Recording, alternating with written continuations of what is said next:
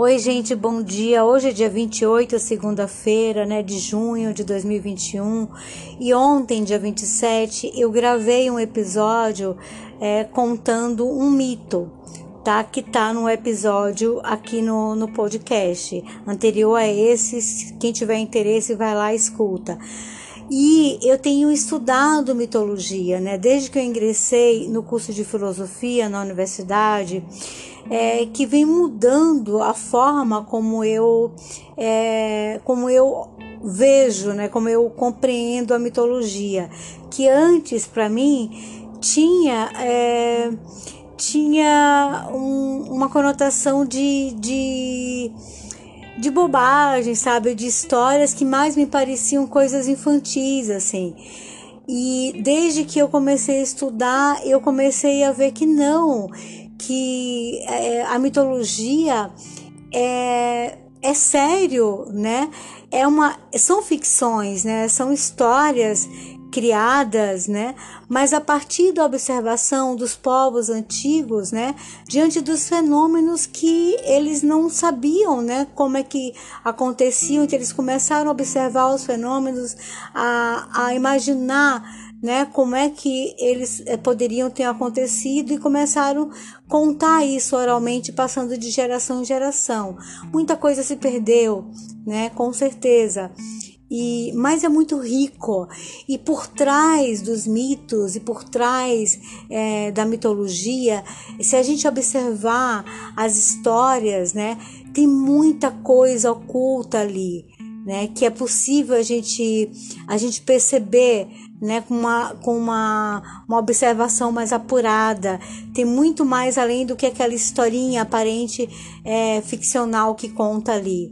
Né? Na verdade, era uma tentativa desses povos de contar né, o que, que eles tinham na, na época, né, é, a forma como eles percebiam né, a criação do mundo, do, dos fenômenos, das coisas que aconteciam. Então é muito interessante. Eu, tô, eu vou trazer aqui hoje a leitura de um texto que eu vou ler, né, que é de um historiador. No final eu cito o nome dele e duas informações, mas que fala é, um pouco, né, de forma resumida, sobre mitologia, tá bom? Então, a mitologia grega, ela surgiu da curiosidade que os gregos tinham de explicar a origem da vida e os problemas da existência. Imagina que naquele tempo, né, os povos antigos, aqui a gente está falando da mitologia grega, mas é lógico que a mitologia estava em todo lugar do mundo onde tinha gente. Mas, enfim, é, esses povos, eles observavam os fenômenos, né? E, e eles, eles, tentavam buscar né, explicação para essas observações que eles faziam. E assim foi criada a mitologia, assim foram criados os mitos. E aí eles criaram deuses imortais à semelhança do ser humano. É, esses antigos gregos, eles viviam em uma civilização politeísta. O que quer dizer isso? Eles tinham a crença em vários deuses, né? E na Grécia antiga, o deus que mais se destacava era Zeus. Ele era considerado o mais importante dentre os deuses naquela época e ele representava a justiça, a razão e a autoridade. Além dos gregos serem politeístas, seus deuses eram antropomórficos, isto é, eles assumiam a forma humana e agiam à semelhança dos homens, lutavam entre si e, como os humanos, sentiam ódio, amor, se casavam e tinham filhos. Eles, eles é, tinham as mesmas sensações que o humano tinha. Então, em relação ao casamento, né, vários deuses se uniram aos seres humanos mortais. E dessas uniões surgiram os heróis, considerados semideuses. Sobre seus deuses e heróis, os gregos contavam muitos mitos que deram origem à mitologia grega, que a gente falou lá no comecinho.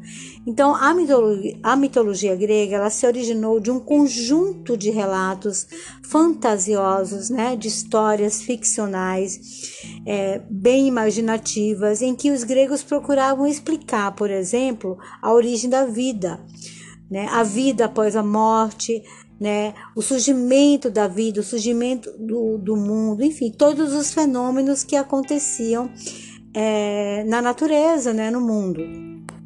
Os deuses gregos eles eram homenageados por meio de jogos e competições esportivas. Foi desse fato que surgiram os, os, Jogos Olímpicos, que eram realizados no Monte Olimpo, a residência oficial de Zeus lá na Grécia Antiga. No universo simbólico da mitologia grega existiam diversos mitos. Logo, a seguir veremos muito o mito originário da ilha de Creta, na Grécia. Segundo consta nos relatos históricos, nos documentos ou vestígios deixados daquela época, na ilha de Creta existia um labirinto intransponível. Nenhum homem que adentrou ao labirinto conseguiu encontrar a saída. Além disso, estar perdido dentro do labirinto se tornava perigoso em razão da presença da figura mitológica do Minotauro.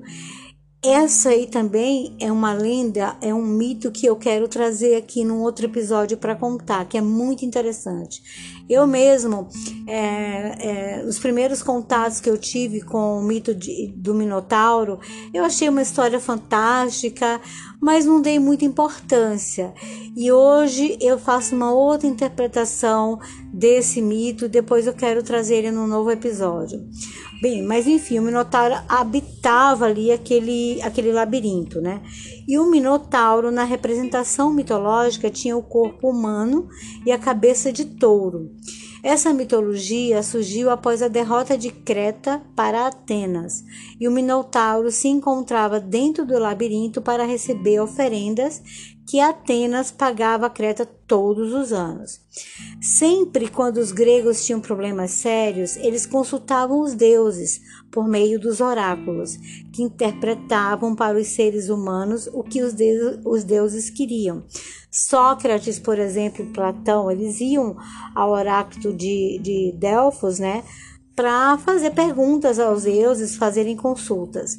Os principais deuses cultuados pelos gregos antigos eram Zeus, que era o, era o principal deus, governava os outros deuses e os homens, Hera, que era esposa de Zeus, Hades, que era o senhor dos infernos, Ares, deus da guerra, Artemis, deus da caça, Atena, deusa da razão e da inteligência, Afrodite, deusa do amor e a beleza, Apolo, deus da luz, das artes e da adivinhação, Dionísio, deus do vinho e do prazer, Efaístos, deus do fogo, Deméter, deusa da terra, Hermes, deus do comércio e das comunicações, e Poseidon, deus dos mares. Com o passar do tempo, nas cidades gregas como Atenas, surgiram estudiosos que fundaram a filosofia, e os principais foram os principais filósofos, né? Citados aqui foram Sócrates, lembrando que Sócrates não escreveu nada. Sócrates era um filósofo que falava oralmente né, nas praças da, da, da Grécia. Então ele não, não, escreveu nada. Tudo que tem é, na história sobre Sócrates foi escrito por Platão, que foi discípulo dele. Então aqui, é, como principais filósofos tem Sócrates, Platão e Aristóteles, né, que são os mais assim é, citados né, da, da, da antiguidade.